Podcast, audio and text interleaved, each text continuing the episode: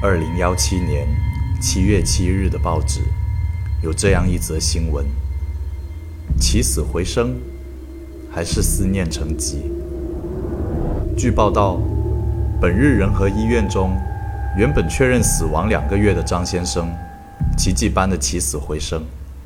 其家属坚称了他们见到了张先生本人，甚至与其进行了交流，但医院方面。